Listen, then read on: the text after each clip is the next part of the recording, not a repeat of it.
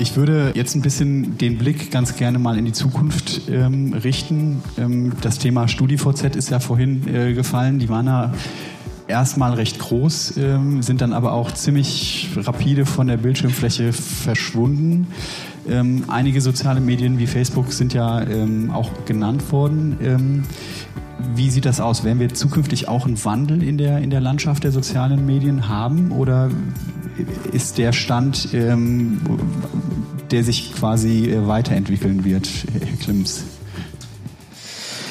Ja, wenn ich das wüsste, ne, dann würde ich wahrscheinlich das nächste soziale Netzwerk tatsächlich in die Richtung steuern. Also was wir beobachten, ist ähm, in der Zeit äh, zu SchülerVZ und StudiVZ, das ja ein deutsches Unternehmen war. Das ist immer noch wichtig, weil heutzutage gibt es dann nicht mehr das äh, deutsche soziale Netzwerk, vielleicht noch Xing.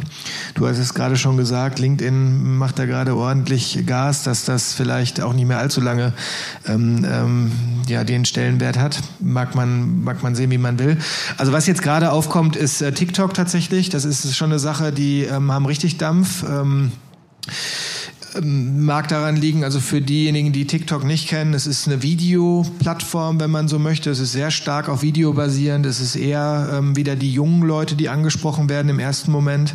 Aber man merkt dann doch sehr schnell, wenn man selber dort Zeit verbringt, das ist so richtig, also man vergisst die Zeit. Und das ist immer ein ganz gutes Zeichen äh, für uns als Kommunikationsmenschen, dass das doch durchaus Potenzial hat, auch in Zukunft ein bisschen mehr Relevanz zu gewinnen. Es hat sich aber ähm, in der Vergangenheit schon rausgestellt, dass Facebook ähm, sehr clever war in ihrer Strategie mit ähm, Facebook am Anfang, dann dem Aufkauf von Instagram. WhatsApp ist meiner Meinung nach kein soziales Netzwerk, sondern eher halt tatsächlich ein Messenger. Dann ist ähm, Snapchat ähm, irgendwann in Amerika entstanden, wo auch die jungen Leute sehr ähm, hinterher waren, was sehr gehypt wurde. Der Ian Spiegel, der Gründer, hat ein Angebot von Facebook bekommen, dass sie auch das aufkaufen. Hat er abgelehnt. Und was Mark Zuckerberg dann aus unternehmerischer Sicht sehr clever gemacht hat, ähm, ist, er hat im Grunde genommen alle Funktionen innerhalb kürzester Zeit kopiert. Ähm, und dadurch, dass sie schon die Basis hatten an User, ähm, war das erfolgreich. Und die User haben sich gefreut und gesagt, okay, cool, dann bleibe ich bei Instagram oder bleibe bei Facebook. Und dieses Prinzip, das hält im Grunde genommen bis heute an. Und du hast es gerade gesagt, Facebook sieht sich selbst als Plattform ähm, was insofern auch nachvollziehbar ist, als dass sie ja im Grunde genommen eine Infrastruktur zur Verfügung stellen und sagen, lieber User, mach damit, was du möchtest. Und ähm, sie haben sich so viele Fehler erlaubt, datenschutzrechtlich, inhaltlich, das ganze Thema Cambridge Analytica und keiner ähm, nimmt ihnen krumm. Die Leute bleiben auf Instagram, die Leute bleiben auf Facebook. Entgegen der deutschen Medienberichterstattung sind die Userzahlen bei Facebook nicht zurückgegangen. Ähm, und alleine das jetzt nur mal als Fakten zu sehen und weniger in die Glaskugel zu gucken, ähm, da habe ich äh, gerade ähm, nicht das Gefühl, dass A, der User bereit ist, sich noch das dritte, vierte, fünfte Netzwerk mehr zu erobern. Und zum anderen sehe ich auch nicht, wo der technische Fortschritt herkommen soll, dass ein anderes Netzwerk so ein USP hat, ähm, dass man ähm, dann ein anderes Netzwerk nutzen möchte, weil auch TikTok wird äh, hundertprozentig in der nächsten Zeit kopiert oder beziehungsweise wird schon. Wo du sicher recht hast oder was du ansprichst, ist glaube ich der wichtigste Punkt an dieser ganzen Diskussion ist, der Mensch ist a, im Englischen Creature of Habit. Wir wollen, wir haben unsere Verhaltensweisen und wir wollen die nicht verändern, weil das bedeutet irgendwie, es kostet Zeit, da muss man irgendwas machen, etwas tun. Wir haben zum Beispiel bei der Tastatur die Querztastatur im deutschsprachigen Raum. Das ist völlig unsinnig, kommt nur daher, dass die Buchstaben so weit auseinander sind, dass sie auf der Schreibmaschine, die nicht untereinander treffen, dann die, die keinen Raster da. Und, aber wir haben sie so an das gewöhnt, wir werden das nie verändern. Und das Server basiert auch mit digitalen Services und Apps ich glaube schon grundsätzlich, dass immer wieder mehr Raum sich aufgibt. Ich meine, TikTok kommt ja nicht jetzt von irgendwoher, sondern die haben damals mit einem englischen Marktforschungsunternehmen gemeinsam einfach dem den Auftrag gegeben, wo wäre die Möglichkeit, einen Raum zu besetzen. Die haben das dann herausgefunden, dass halt in diesem Musikbereich das ist und der Ursprung von TikTok war ja Musical.ly. Ähm, die haben da schon nur eine Nische gefunden, aber es bedarf natürlich jetzt sehr viel Cash-Investment dahinter und in ByteDance ist in dem Fall halt schon höher bewertet als Uber. Ähm, da ist natürlich dann schon mal eine ganz andere Summe dahinter. Man muss natürlich auch die Chutzpe haben, dass man das Ganze nicht verkauft, wenn das Übernahmeangebot kommt. Und das ist ja, glaube ich, ein bisschen das gesellschaftliche Problem, das wir adressieren müssen. Ähm, wo finden Monopolisierungen statt? Derzeit ist es einfach so, dass ähm, Facebook sagt, wir sind nicht irgendwie in einer Monopolsituation, wenn wir Instagram kaufen, weil wir machen ein soziales Netzwerk und das ist ähm, Bilder. Oder sie kaufen Snapchat auf, das ist ja ein Messenger. Oder sie kaufen, nur viel schlimmer eigentlich war ja der Kauf von WhatsApp. Oder nicht schlimmer, es war einfach für sie einfach der größte Sprung. Ähm, und die amerikanische ja, sagen wir Politik, in weiterer Folge Gesellschaft hat gesagt, ja, ihr seid nicht in einer Konkurrenzsituation, ihr könnt das kaufen. Aber das Problem ist, dass genau da die Monopolisierung meiner Meinung nach gerade stattfindet, weil natürlich ist eine Konkurrenzsituation da. Es geht um Aufmerksamkeit von Nutzer, die man dann monetarisieren kann mit Werbung. Das ist ein Geschäftsmodell. Das Spiel spielt Amazon, das Spiel spielt Apple ähm, und da muss man dann irgendwo sagen, okay, wo darf man solche Netzwerke dann auch zerschlagen, eingrenzen, solche Käufe auch nicht zulassen. Und das muss natürlich schon ein politischer Diskurs der Gesellschaft sein, dass man sowas einmal angeht. Und ich finde es immer, es gibt dieses Narrativ, dieses PR-Narrativ gegenüber solchen technologischen Entwicklungen, dass man sagt, äh, nur wer eine Zeile Code schreiben kann, darf über diese Dinge diskutieren. Das ist ein gesteuertes Narrativ, das ist, hat sich seit 2008 aufgebaut, natürlich mit einem gewissen Investment dahinter und Lobbying. Ähm, ich glaube, die Gesellschaft darf darüber diskutieren, muss darüber diskutieren. Wir können ein High-Frequency-Trading reglementieren reglementieren. Wir können genauso Medikamentenproduktion äh, reglementieren. Warum können wir nicht anfangen, über solche technologischen Services und solche Systeme und solche Konglomerate da auch solche Diskussionen zu führen? Das Thema Regulierung äh, ist ja auch schon in der Diskussion. Ähm, was ist Ihre Einschätzung? Wird sich da in die Richtung was tun? Ähm? Der jetzige Wahlkampf wird sehr viel da einmal Antwort geben in dem Bereich. Ganz einfach mit Elizabeth Warren ist jetzt einmal eine Demokratin angetreten, die von sich auch aus dafür sich ausspricht, das zu machen. Ihr Vorgänger, wenn sie es wird, Obama, hat sich das nicht getraut hat aber sehr stark mit diesen Systemen kooperiert, das muss man auch dazu sagen. Ähm, Trump lebt von diesen Systemen, der wird es natürlich nicht machen. Ähm, Elizabeth Warren wird sicher jetzt mal ein entscheidender Punkt sein, wie diese ganze Situation gesehen wird.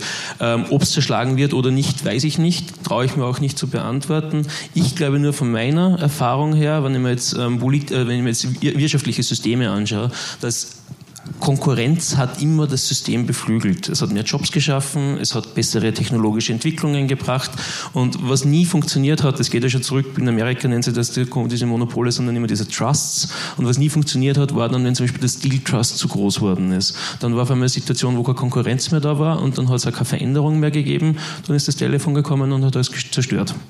Und genau sowas könnte theoretisch auch in diesem Bereich passieren. Darum glaube ich, ist es auch nicht nachteilig für die großen Unternehmen, wenn sie da diese Konkurrenz, diese Systeme öffnen und da einfach auch wieder eine gewisse ähm, ja, Konkurrenz zulassen und Veränderung, weil der Nutzer wird es ihnen mit Aufmerksamkeit dann wieder danken. Also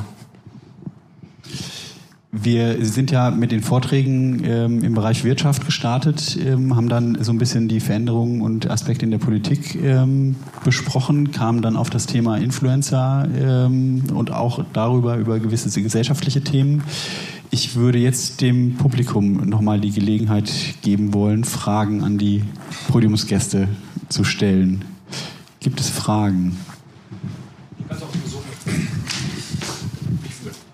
Eine Frage an alle. Äh, Datenschutzgrundverordnung. Ich bin kein Fan davon, aber wie wirkt die sich auf das Geschäft aus, was Sie beschrieben haben? Ja, ähm, ich sehe es natürlich, ich kriege auch oder kriegte auch eine Zeit lang noch sehr viele E-Mails, die ich gar nicht mehr bekommen hätte dürfen.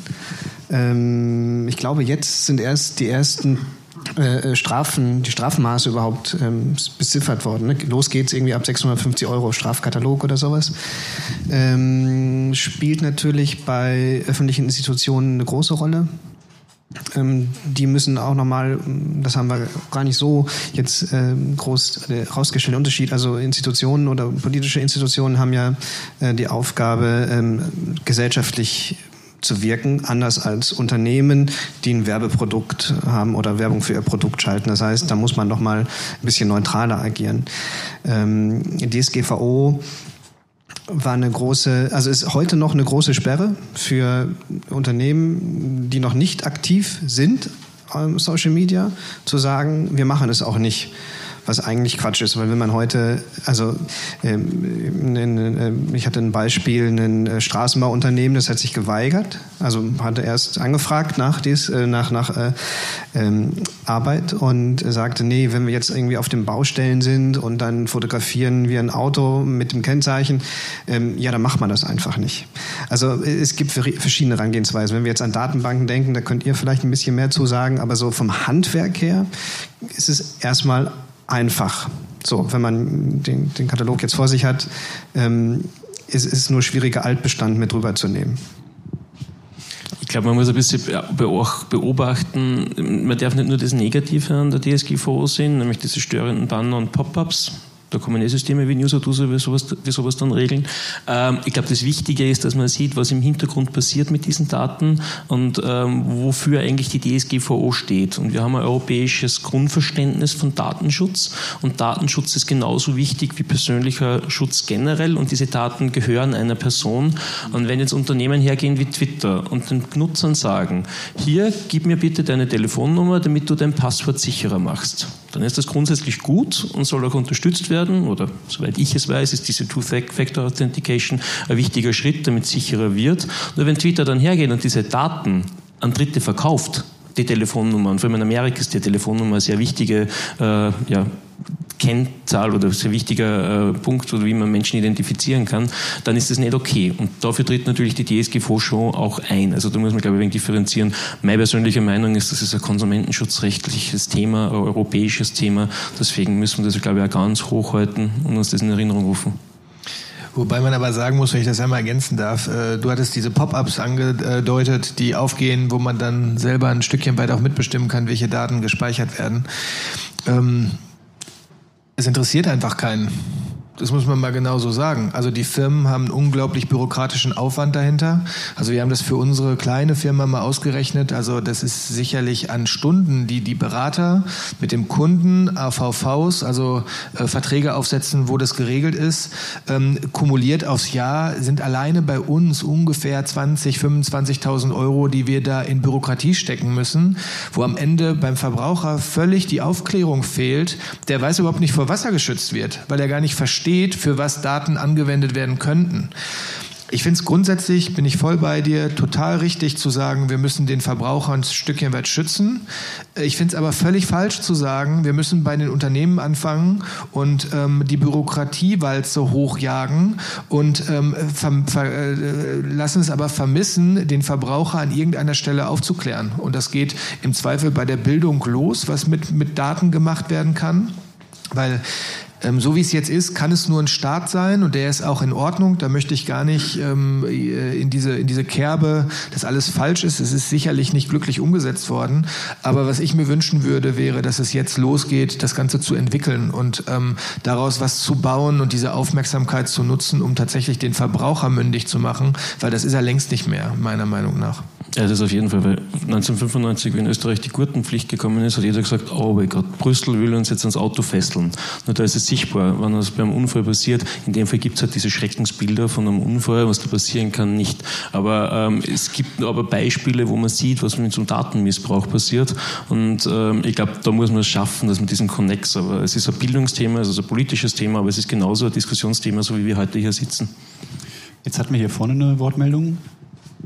Ja, vielen Dank. Also ich teile eigentlich den Optimismus nicht, dass die Platzhirsche wie Facebook, sagen wir mal so, ohne weiteres lange Zeit überleben werden. Wenn man sich vorstellt, dass die Chinesen jetzt auf den Markt gehen mit Steuerungsmöglichkeiten, die wir ja noch gar nicht kennen, das sind eine Milliarde Menschen. Und ich kann mir vorstellen, dass China den Nutzen, den Facebook hat oder andere, natürlich ähm, auch versuchen werden zu kopieren. Sie werden reingehen in den Markt und sie werden aufgrund dieser vielen äh, Steuerungsmöglichkeiten und der Tatsache, dass es eine Milliarde Chinesen gibt mit einem asiatischen Umfeld, das zum Teil auch in Abhängigkeit zu China steht, so dass ich mir vorstellen kann, dass die Platzhirsche wie Facebook erhebliche Probleme kriegen werden. Wenn ich, noch, wenn ich noch einen Hinweis äh, sagen darf, ähm, wenn man sich überlegt, ich habe eine Zahl gelesen, dass die Fridays, die Demonstrationen am Freitag, die Greta Thunberg hat, glaube ich, zwei Wochen, zwei Wochen demonstriert und äh, so oder ein bisschen länger und hat äh, dort gesessen und hat eine Initiative ausgelöst, die jetzt in 157 Länder der Erde geht. Und wenn man sich überlegt, dass es nur 200 und ein paar Länder gibt, kann man sehen, welche Reichweite eine Idee hat. Und Sie haben angesprochen, dass wenn man gesellschaftliche Diskussionen führt darüber, was will man eigentlich in dem Bereich und wie weit kann man ran an menschliche Eigenarten, dann kann ich mir auch sehr wohl vorstellen, dass die Idee, bestimmte Dinge nicht mehr zu wollen, nämlich die Transparenz oder, oder sozusagen das Reingehen in die Emotionen des Menschen und ihn zu kontrollieren, sich Leute nicht mehr gefallen lassen und die Mobilisierung haben wie Greta Thunberg mit völlig anderen Themen, die dann das, was jetzt gefestigt ist, in der Kombination dann plötzlich schneller weg sein kann, als man denkt. Die Frage aber an Sie wäre von mir, ähm, wie, wie, schätzen Sie den Einfluss Chinas ein auf diesen Markt? Werden Sie die sozialen Medien am Ende sozusagen kontrollieren? Und auch den Amerikanern Paroli bieten ja nur 240 Millionen Menschen im eigenen Land haben, plus Europa sind 500 Millionen. Das ist gegen China gar nichts. Der eine Punkt vielleicht ganz kurz da noch. Ähm, mit darf man Nachrichten steuern, Zensur, so diese Diskussion einfach, was ist erlaubt auf dem sozialen Netzwerk. Ich glaube, da geht es noch gar nicht um Zensur, es geht einfach nur um die Frage, sieht man solche Netzwerke und Medienplattformen als Medienunternehmen oder als technologische Unternehmen? Und das ist auch ein Thema, was im amerikanischen Wahlkampf derzeit groß diskutiert wird. Und ich glaube, die Gesellschaft hat, wenn sie das will, das Recht zu sagen, es ist ein Medienunternehmen und ihr dürft keine falschen Nachrichten publizieren. Ich sehe gar nicht den Grund, warum wir das nicht dürfen oder sollten. Ja. Weil ganz ehrlich gesagt, dass die Erde keine Scheibe ist, dass man das sowas nicht auf YouTube transportiert und vor allem nicht, dass ich, bei YouTube ist es das so, dass jedes dritte Video in Folge irgendwann einmal ein Video ist, das irgendeine Verschwörungstheorie beinhaltet. Das kann man jetzt im Breiten sehen, also im Großen, wo es darum geht, dass man sagt, ähm, die Erde ist eine Scheibe. Es geht aber natürlich ins Kleinteilige, in den Diskurs rein, wie schützt Impfen? Und solche Themen werden dann natürlich ganz stark äh, transportiert. China wird auf jeden Fall eine Riesenrolle spielen in den nächsten Jahren. China wird sicher Riesenkonkurrenz zu dem ganzen Konglomerat. Es gibt dann neben ByteDance noch andere Unternehmen, die dorthin dringen. Es gibt in China Städte, die 15 mal so viel Geld ausgeben für Forschung in der KI, in der künstlichen Intelligenz, also wie die komplette Europäische Union gemeinsam. Ähm, die Frage ist nur, was will China? Geschichtlich gesehen war China nie auf diesem Expansionsmarkt so groß. Sie haben sich selber sehr abgeschottet, jetzt nicht nur durch die Mauer des Bauwerks, sondern auch im Internet, eine eigene Internetstruktur aufgebaut. Es gibt immer das Sozialkreditsystem, wo man sagt, dass die Chinesen den Menschen bewerten. Man hört manchmal, es ist irgendwie ja, tragender. Manche Leute sagen, es ist nicht so tragend. Ich muss ehrlich sagen, der Erfahrungswert ist so. Ich war noch nicht in China, der kann es nicht so genau be, äh, bewerten. Was aber tatsächlich ist in China, ist, dass Nachrichten ähm, schon geschaut wird, wer schreibt was. Also der politische Hintergrund vom Einparteiensystem in China ist dann natürlich ein ganz anderer. Und sie werden aber auf jeden Fall natürlich auf diesen Markt auch hindringen. Vor allem, sie haben ja schon die Systeme und sie kaufen sich ja in bestehende Systeme ein. Also ich finde, dass ähm, die rein von der Infrastruktur äh, China natürlich schon die Möglichkeit hätte, wirtschaftlich und von der Power, vom Know-how ähm, relativ einfach den europäischen, den amerikanischen oder den Weltmarkt zu betreten. Aber eine Sache, ähm, die beruhigt mich fast oder die spricht da so ein bisschen gegen, ist einfach, dass ähm, wenn wir jetzt über die Daten und über Social Media sprechen, dann ähm, ist ja eine Sache, die uns alle, uns allen gleich ist hier im Raum und auch da draußen, dass wir alle nur 24 Stunden Zeit haben haben, ähm, sie der, äh, den Medien, sozialen Netzwerken, Influencern, egal was da noch kommt, äh, zu widmen. Und ähm, ich glaube wirklich, dass es gar keine Frage des Geldes ist, sondern dass es wirklich sehr schwer ist, gerade in diese, ähm, in diese Userströme reinzukommen. Ähm, es, die, wir haben diesen Fall noch nie gehabt. Also die Geschichte ähm, hat noch nie den Fall gehabt, dass es schon Platzhirsche wie Facebook oder Google oder Amazon gab und man dazwischen schießen wollte. Ich glaube wirklich sehr, dass jetzt dieses Thema rund um TikTok, deswegen ist das auch so unglaublich interessant, ähm, eine Blaupause sein wird, auch für die Zukunft, inwiefern Facebook das schaffen wird, TikTok klein zu halten, durch eine Kopie von Inhalten, weil da geht es dann, also wir haben, wenn wir über Monopole sprechen, es gibt keine Instanz mehr, die Fusionen bewertet. Ja, es geht es nicht mehr darum die, zu sagen. Die, in Amerika gäbe es sie, sie hat nur derzeit nicht den Auftrag, es zu tun. Ja, ja, ich meine nur, es ist ja überhaupt kein Problem. Ich muss ja gar nicht TikTok kaufen. Ich kann es ja einfach diese Innovation übernehmen, sie kopieren und dann bin ich TikTok. Ja, aber das ist, glaube ich, das große Problem, was wir auf unserem Markt haben, ist, dass ähm, das chinesische System baut natürlich auf der Idee auf, Menschen zu kontrollieren. Repression ist in China ein Riesenthema und dann gibt es Systeme wie WeChat, die halt auch staatlich gefördert werden. Es gibt WePay, in manchen Klienten kann man nur noch mit WePay bezahlen. Das ist eine Online-Bezahlform oder eigentlich übers Handy gesteuert. Äh, selbst meinen Ausweis bekomme ich teilweise nur mehr digital. Ähm, ich glaube, das Problem, was wir weniger haben, oder es könnte ein Problem sein, es sind jetzt eher so Zukunftsszenarien, möglicherweise koexistieren die auch, dass die Chinesen auf unseren Markt dringen. Okay, dass die Amerikaner schon längst auf unserem Markt sind. Am liebsten wäre es mir, wenn die Europäer den Markt wieder kontrollieren würden, wenn ich ganz meine Meinung sage. Ähm, aber was passiert ist, dass die Amerikaner, die Europäer ähm, von den Chinesen lernen probieren und sagen, okay, jetzt gibt es dort Systeme, wo wir den kompletten Bezahlvorgang digital steuern können. Wir können einen Menschen mit Punkte bewerten. Wir können ein System haben, wo wir jede Nachrichtenform kontrollieren können. Und ich bin mir da nicht ganz so sicher, ob da China die Gefahr ist oder ob wir nicht die Gefahr auch bei uns irgendwo in unseren Systemen haben. Da muss man, glaube ich, irgendwie glaube ich, ein wenig breiter diskutieren. Eine Ergänzung noch, was ich ganz spannend finde, ich weiß nicht, äh, ob das jetzt so eine, so eine N gleich 1 Meinung oder Wahrnehmung von mir ist, ähm, dass China eher an der Stelle schon auch, ähm, zumindest wenn man sich so die Medienlandschaft und die Diskussion über diese Themen ähm, wahrnimmt, durchaus auch schon so positioniert wird, dass es eher die Bösen sind und die Amerikaner vielleicht noch eher so das akzeptierte Übel. Und ähm, dass es schon den Eindruck macht, dass da auch ein Stückchen weit vorbereitet wird, dass wenn dort ähm, die Player den Markt betreten, was sie ja gerade tun, dass man beim Verbraucher zumindest schon so ein bisschen das Gefühl entfacht, dass es vielleicht nicht der Gute ist, wo man sich da anmeldet anmeldet.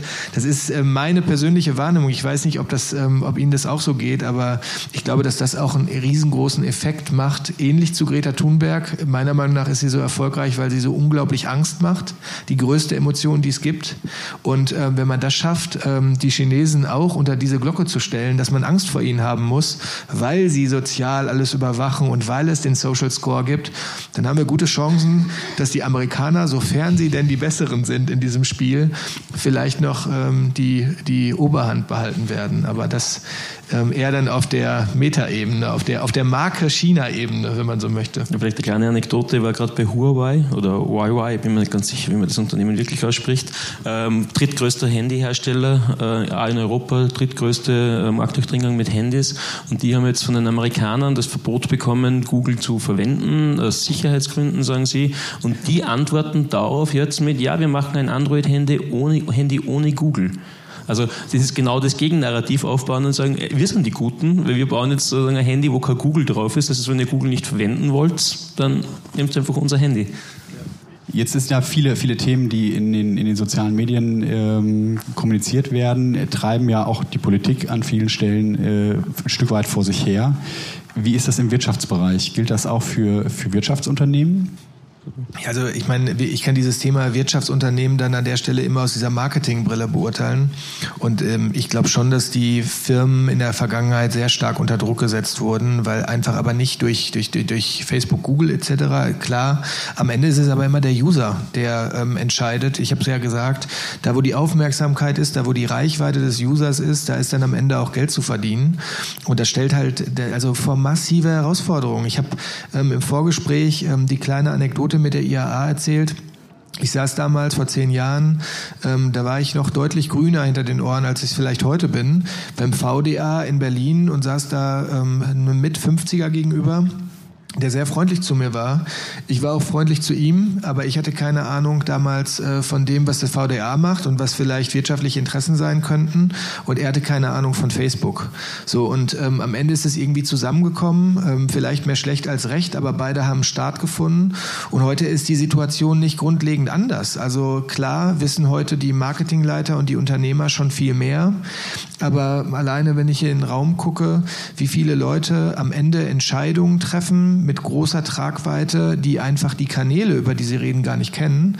Ähm, das macht mir schon an vielen Stellen so ein bisschen Sorge, weil das nutzen ja genau dann auch die Wirtschaftsunternehmen, also die, die Facebooks und Googles und Amazons ein Stückchen weit ähm, an vielen Stellen meiner Meinung nach aus. Also das Thema Lernen, das Thema Geschwindigkeit, das Thema wirklich in der Tiefe durchblicken nimmt immer mehr ab. Ähm, ist auch eine unfassbare Herausforderung für so eine Agentur wie wir sind, da die Kunden vernünftig zu beraten, weil die Geschwindigkeit einfach massiv ist. Also das, was heute auf Facebook passiert, das, was wir heute vorbereiten für Kunden, kann schon morgen für die Tonne gearbeitet worden sein, weil einfach sich die Rahmenbedingungen verändert haben. Und das ist richtig Macht. Also da die Rahmenbedingungen vorzudiktieren, die Algorithmen so intransparent zu halten, dass man nicht weiß, wie man auf sie reagieren soll, dass man nicht weiß, wie man diese Tools am Ende effektiv nutzt, das ist eine Power, die ähm, ja, die ist einfach eher, ich möchte das gar nicht, ich, wie gesagt, ich bin, bin kein Freund von den Teufel an die Wand malen, aber das ist einfach eine Power, die ähm, politische Ebenen übersteigt und die dann auch so intransparent sind, dass selbst ähm, die, ähm, die Judikative da gar keinen Zugriff hat. Wenn ich mir angucke, was da, im, äh, was da für Befragungen mit Mark Zuckerberg in Amerika stattfanden, das ist ähm, teilweise eine Farce. Ich meine, die grillen den Mann, aber es passiert gar nichts.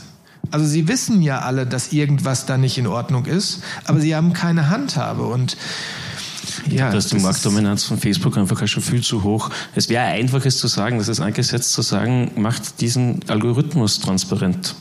Und jeder würde wissen, wie er funktioniert und könnte darauf reagieren. Aus Marketing-Sicht, glaube ich, sind schon zwei Punkte, die man da eigentlich noch ein bisschen näher beleuchten muss, ist die Fragestellung, ähm, wie wie wirksam ist Werbung auf sozialen Netzwerken, vor allem welche Werbung auf welche sozialen Netze, da muss man nur viel mehr differenzieren, aber es ist nicht so, ähm, dass jetzt nur dieser Reichweitenvergleich, der im Marketing immer stattfindet, dass ich sage, okay, vorher mit 1,8 und 1,2 Millionen in der Reichweite. Ähm, es geht schon auch darum, mit welchem System transportiere ich diese Nachricht, was ist der Inhalt, der rund um diese Nachricht geschieht. Und ich glaube, wo man im Marketing sich schon mehr Gedanken darüber machen muss, will ich überhaupt auf jedem Kanal immer nur das ähm, machen? Jetzt nicht, weil ich das irgendwie mit diesen Systemen nicht vergleichen will oder weil es, aber ich glaube einfach, es gibt einen Effekt des Brandings und es gibt meiner Erfahrung nach aber einen Effekt des Unbrandings. Und ich glaube, die zwei Dinge muss man irgendwie als Marketing-Treibender immer ein wenig abwägen, dass man sagt, okay, tue ich meiner Marke was Gutes, wenn ich das dort mache? Ähm, jetzt haben wir über China gesprochen, USA, ein bisschen Europa ist ja auch angeklungen. Was können die Europäer tun? Ich meine, wir sind da, denke ich mir, ähm, völlig hinterher, haben es nicht geschafft, da was Eigenständiges aufzubauen im, in dem sozialen Medienbereich. Ähm, haben die Europäer eine Chance? Und wenn, wie sollen sie es dann machen? Natürlich haben sie eine Chance. Der, optimistische Fall ist, die Europäer realisieren, dass das jetzt was Chance oder was Gutes wäre, was zu verändern, wie ja immer. Ich rede jetzt noch gar nicht von Zerschlagung von Monopolen, aber vielleicht einfach die Systeme weiter zu öffnen, dass andere Mitbewerber auch in den Markt reinkommen können. Äh, transparenter Algorithmus. Ähm, grundsätzlich bräuchten die Europäer ein Gesetz. Aber ich glaube, da steckt dann schon die Schwierigkeit dahinter. Wie kommt dieses Gesetz zustande? Weil jetzt könnte man sagen, okay, es gibt einen Gesetzgebungsprozess und dann am Ende ähm, kommt der Gesetz Gesetz raus und das sagt, ihr müsst das so machen, dass es mehr Konsumentenschutz gibt oder dass es halt Öffnung gibt in dem wirtschaftlichen Bereich. Aber alleine diese Unternehmen haben ja mehr Lobbyisten in Brüssel sitzen als alle anderen Branchen zusammen. Das heißt, es ist ja schon mal schwierig, da überhaupt anzutreten. Und ich glaube grundsätzlich schon, dass man als Politiker der in der Gesellschaft steht, sehr gut mit diesem auch arbeiten kann. Die AfD bei euch, die FPÖ bei uns, aber ich würde es gar nicht so viel rechtes Thema schicken, weil die Linken, die Grünen, die Konservativen machen ja genau dasselbe. Die Frage ist, ist es ihnen vielleicht nicht sogar ganz unrecht, dass es so ist, weil mit Angst kann man halt besser Werbung machen als wie ohne Angst. Also das wäre so die pessimistische Sicht. Aber grundsätzlich, wir bräuchten nur ein Gesetz. Ähm, ich glaube auch, wir brauchen in Deutschland erstmal eine eigene gute äh, Digitalisierungsstrategie, bevor wir überhaupt europäisch denken können. Wir brauchen ja uns ja nur die Regionen in NRW anschauen, wie unterschiedlich die schon sind. Wir brauchen gar nicht auf die ganzen Mitgliedsländer der EU schauen. Ähm, das ist erstmal eine Riesenaufgabe.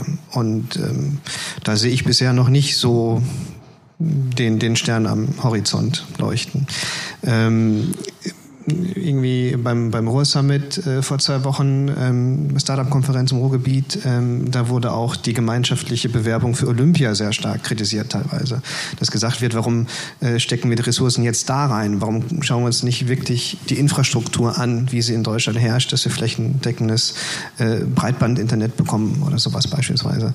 Also, und da sind die Chinesen ja viel weiter. Also ich weiß, ich, ich kenne die Lösung auch selber nicht dafür. Ich spüre sie nur jeden Tag. Allein wenn ich von ähm, Dortmund nach Essen im Regionalexpress fahre oder im ICE oder was auch immer, ich fahre durch vier Funklöcher.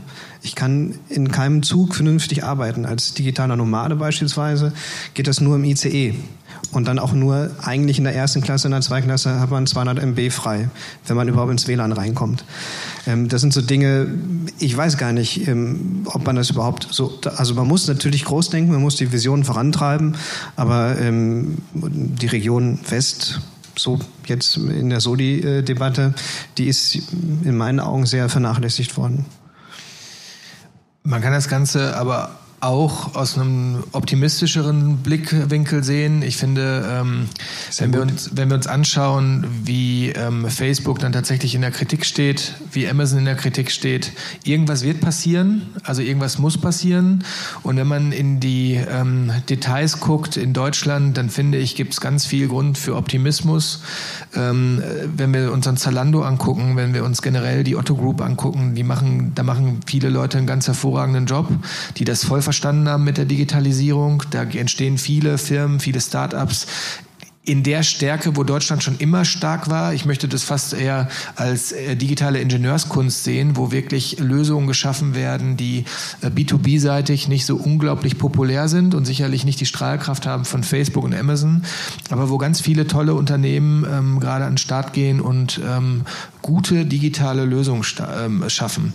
Ich finde, ähm, und da muss man, glaube ich, dann auch vorsichtig sein, dass diese sozialen Netzwerke einfach unglaubliche Strahlkraft haben auch zu Recht, weil die dort Meinung geformt wird, aber dass Digitalisierung in sich ja viel, viel mehr ist, also wirklich wesentlich mehr. Wenn wir uns Tesla angucken, dass sie jetzt in Berlin ähm, äh, da äh, sesshaft werden, ist das sicherlich ein super Zeichen, dass es so schlecht nicht sein kann, der Standort Deutschland. Ähm, es braucht Innovation, es muss auch Innovation geben und absolut, es kann nicht sein, dass wir in einem Land leben, das, wo das Internet nicht ähm, Spitzenreiter ist von der Verfügbarkeit. Das finde ich, äh, müssen wir, glaube ich, da werden wir alle einer Meinung sein. Da muss nachgearbeitet werden. Ich glaube nur, dass es relativ zügig dann geben wird, wo es dann einen Punkt gibt, ob es ähm, über Satelliten sein wird oder über andere Art und Weise, wo wir darüber nicht mehr reden werden. Und dann werden andere Dinge zählen. 5G am Ende, bitte? Oder 5G. Ja, oder 5G. Ich möchte ganz kurz genau. den, den, Optimismus auch untermauern. Ich arbeite ja selbst für Unternehmen, das von, unsere Vision ist ein europäisches Netzwerk von Verlagen für Nachrichtenkonsum. Und wir merken schon, je mehr die sozialen Netzwerke in Kritik kommen, desto mehr spricht es ja aber auch wieder, bekommen wir wieder mehr Zuspruch. Und grundsätzlich ist es nicht so, dass wir jetzt die Erfahrungswerte hätten, dass da jeder sagt, okay, es ist illusorisch, das aufzubauen. Es ist schwierig, das ist ja jedem klar, man gibt ja einen Prozess dahinter, aber die Verlage aus unserer Sicht sagen, stimmen immer mehr dem Ganzen zu. Also der Optimismus, den teile ich doch schon komplett. Und letzter Satz, aber das ist mir einfach unglaublich wichtig. Es hat sich doch immer gezeigt, dass solche Veränderungen, so grundlegenden Veränderungen immer am Ende durch Bildung gelöst werden können. Und ich finde, dass eigentlich das Thema, was mir persönlich viel zu wenig diskutiert wird. Wir investieren so viel Zeit in die Diskussion, ob Amazon zerschlagen werden muss oder wie schlecht Facebook ist, aber wir müssen darüber diskutieren, wie wir es hinbekommen, dass unsere Schulen digitaler werden, wie wir es hinbekommen, dass es völlig natürlich wird, sich mit den Themen auseinanderzusetzen und auch, wo Schluss sein muss mit der Digitalisierung. Wenn ich mir angucke, was wir heute in der Agentur an ähm, Kämpfe kämpfen, auch um das ganze Thema Thema Aufmerksamkeitsspannen, Fokusphasen, da wo wirklich Höchstleistungen entstehen im Kopf, ähm, wie wir da ganz hart an uns arbeiten müssen, dass wir nicht alle zwei Sekunden auf unser Handy gucken, sondern weiter bei der Strategie bleiben, weiter bei den, ähm, bei den, bei den Denksportaufgaben bleiben. Das ist eine Sache, das gehört für mich in die in, in Schulfach. Das gehört für mich tatsächlich in jede Tageszeitung. Das müssen wir diskutieren, weil da wird im Grunde genommen der Kern von Deutschland, nämlich Brainpower, äh, boykottiert. Und das ist die viel größere Kraft von Facebook und Instagram und Co. Uns so zu manipulieren, dass sie uns ablenken von dem, wo, da können wir jetzt philosophisch werden und vom Sinn des Lebens reden oder einfach nur von unserer täglichen Aufgabe. Aber das ist das, wo im Grunde genommen wirkliche, ja, wirklicher Impact in unserer Gesellschaft erzielt wird. Und das ist gefährlich. Und das meine ich auch genauso, das ist gefährlich und da kann man, glaube ich, relativ einfach gegensteuern. Aber dieses Thema ähm, ist nicht so populär, wie darüber zu reden, wie böse Facebook ist und wie schlecht Cambridge Analytica. Und das halte ich für falsch. Das fand ich jetzt ein sehr schönes Schlusswort an der Stelle. Wir sind gestartet äh, und haben gesagt, wir wollen mal schauen, wo wir, wo wir so stehen. Ähm, und haben, glaube ich, auch dabei festgestellt, dass die Veränderungen, die aus den sozialen Medien entstehen, nicht in der Medienwelt Halt machen, sondern dass sich auch die Konkurrenzsituation ja weitestgehend erstmal verschiebt, weil bevor ich ein Produkt irgendwie verkaufen kann, brauche ich die Aufmerksamkeit des Kunden und muss da die Entscheidung äh, beeinflussen. Das heißt, die sozialen Medien sind schon weit über die eigentlichen Medien hinausgetreten und beeinflussen da auch schon sehr weit ähm, die, die wirtschaftlichen Entscheidungen und auch die wirtschaftlichen Unternehmen.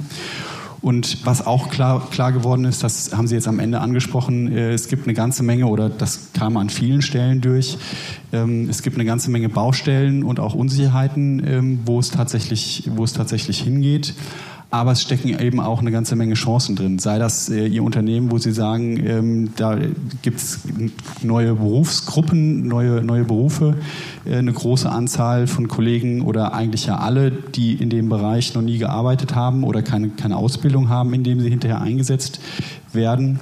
Und auch den letzten ähm, Schritt kann ich da oder die letzte These kann ich da sehr, sehr unterstreichen. Letztlich ziehen die sozialen Medien drauf ab, die Aufmerksamkeit zu binden. Und da muss man, glaube ich, höllisch aufpassen, dass einen das nicht wirklich von den eigentlichen Themen und den eigentlichen Aufgaben ablenkt.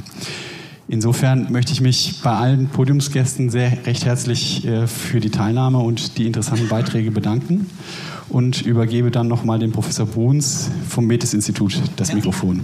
Vielen Dank. Ich möchte mich natürlich auch ähm, recht herzlich bedanken, aber ich möchte eigentlich auch noch eine Frage stellen.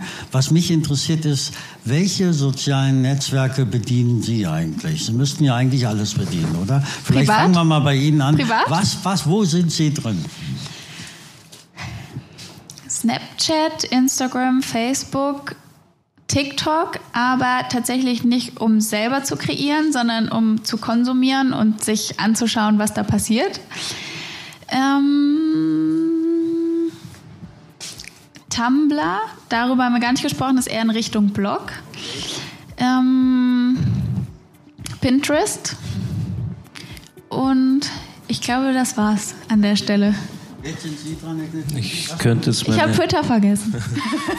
Ja, also Beruf, privat, privat seit ganz kurzer Zeit wieder Instagram, aber nur eben, wie du vorher erwähnt hast, das Fotofreundebuch. Ich habe auf Instagram nur mehr 50 Freunde. Also ich habe den Account gelöscht, einen neuen aufgemacht. Ähm, So finde ich es irgendwie wieder spannend, aber sonst privat eigentlich kein einziges.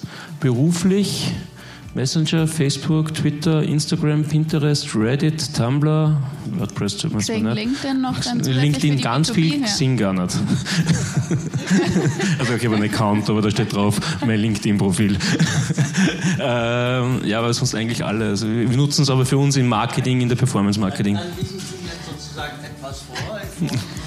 Xing, LinkedIn sind bei mir auch noch dabei. Ähm, ich habe ähm, Twitter, Facebook, privat wie Seiten betreiben, ähm, Xing, LinkedIn, YouTube auch als Konsument, ähm, Instagram. Sechs. Und ich weiß nicht, ob Podcast dazu gehört. Und dann die Diskussion über die Podcast-Folgen auf Twitter mit